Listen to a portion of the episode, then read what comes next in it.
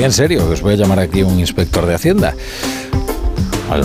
Algunos lo conocerán, nuestros oyentes lo conocerán por otras aventuras políticas. Eh, fin, ya prescritas, como que estuvo en Ciudadanos, y es eh, Francisco de la Torre, autor del libro ¿Y esto quién lo paga?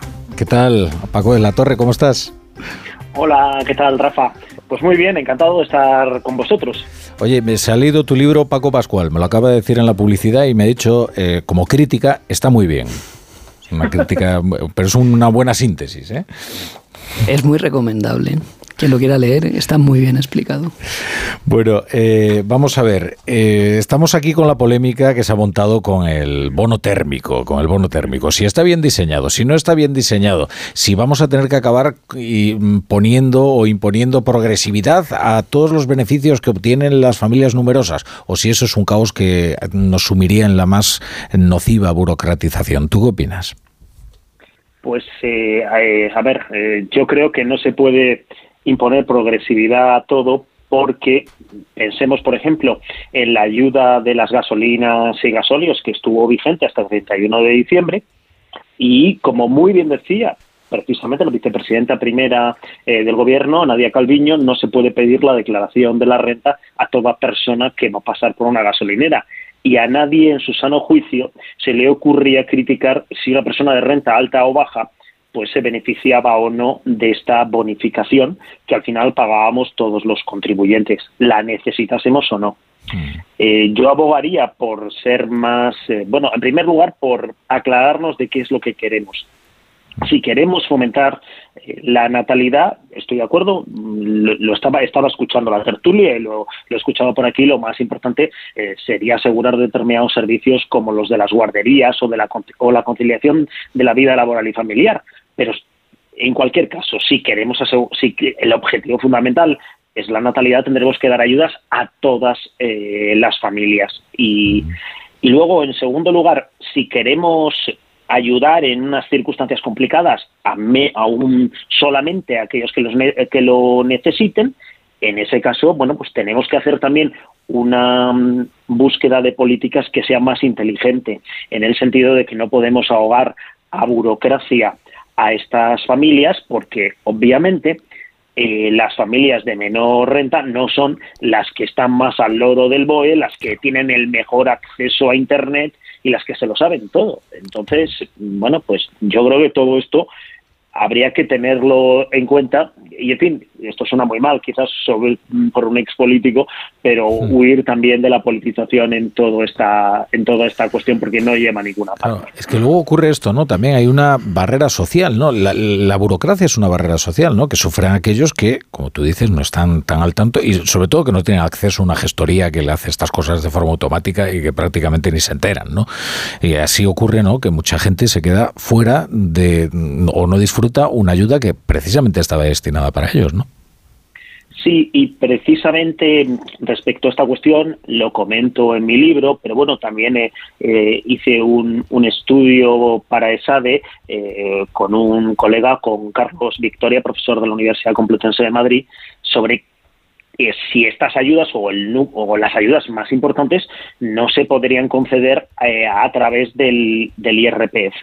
Y nos, nos encontramos con un problema y es que, bueno, pues es que hay varios millones de españoles que no hacen la declaración de la renta, precisamente en el tramo entre 15 y 20 mil euros, es decir, candidatos eh, ideales a, este tipo de, ayudas, entre 15 y 20 mil euros al año de renta, ¿no? Precisamente porque si resulta que, tal y como tenemos diseñado el impuesto, que si estas personas no tienen obligación de hacer la declaración del IRPF, y sobre todo, si hacen la declaración del IRPF les salen 300, 400 euros a pagar, por tanto no la hacen.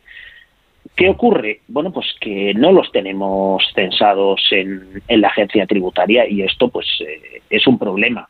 Y, luego pues mm, supone también una barrera para que puedan pues eh, beneficiarse de ciertas deducciones o ¿por qué? Porque vas a hacerlo y resulta que te dan una deducción de 100 euros pero como tienes que pagar 300 la declaración te sale ingresar 200 no tienes obligación de hacerla no lo haces en general bueno pues creo que hay margen de mejora, que como bien se decía también en la tertulia, estamos en la era de los datos y, tenemos que las administraciones y bueno y el poder fiscal de alguna forma tiene que intentar simplificarle la vida mm, a los ciudadanos y, y las ayudas tenemos que intentar que sean eh, selectivas porque bueno también aquí se ha hablado de la mm, de las ayudas mm, cuando se han concedido masivamente por ejemplo a los 400 euros que ahí, mm, en fin, vuelvo a recomendar mi libro porque, porque transcribo una, la, única, la mejor declaración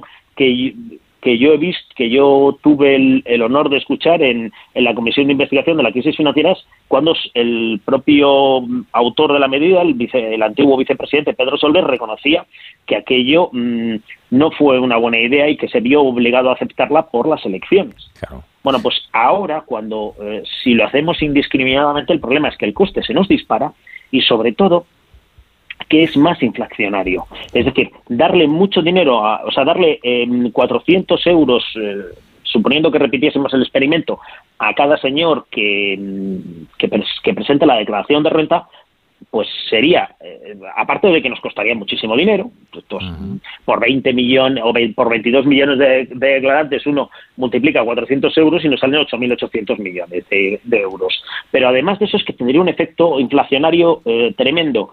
Y yo cobré en su día, la como algunos eh, contertulios, cobré en su día esta, esta, esta, mm, este dinero, estos 400 euros, y no me acuerdo. O sea, vamos, me acuerdo que no me sirvió para nada, que, es que me pasó desapercibido. Y ahora tendría además un efecto inflacionario. Sin embargo, si concentramos estas ayudas en quienes los necesitan, tendríamos menos efecto inflacionario y eh, bueno pues lo están recomendando. Y, estas personas efectivamente eh, pues podrían podrían beneficiarse más que pues por ejemplo lo que ha pasado con las barras de pan que le, que le han quitado el IVA del 4% y, y alguien se ha enterado es verdad Prácticamente no, lo noto.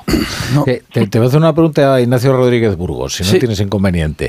Mira, Paco, esta semana ha sido una de las más convulsas del, mundo de la economía y mm, también, bueno, tú, también hablas y en diversos artículos de la inflación ¿no? Eh, hemos visto que el Banco Central Europeo ha seguido subiendo los tipos de interés, a pesar de que muchos analistas decían que precisamente por las, los temblores eh, financieros eh, Lagarde iba a ralentizar ese movimiento. Hemos visto que no.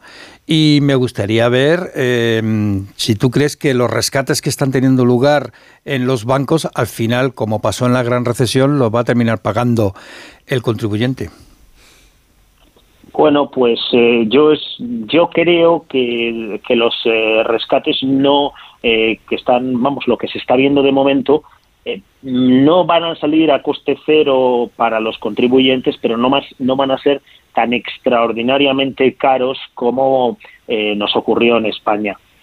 bueno, también es verdad que una cosa es que puntualmente tengas un problema con algún banco y otra historia es que se te caiga la mitad del sistema financiero, que es lo que nos pasó a nosotros.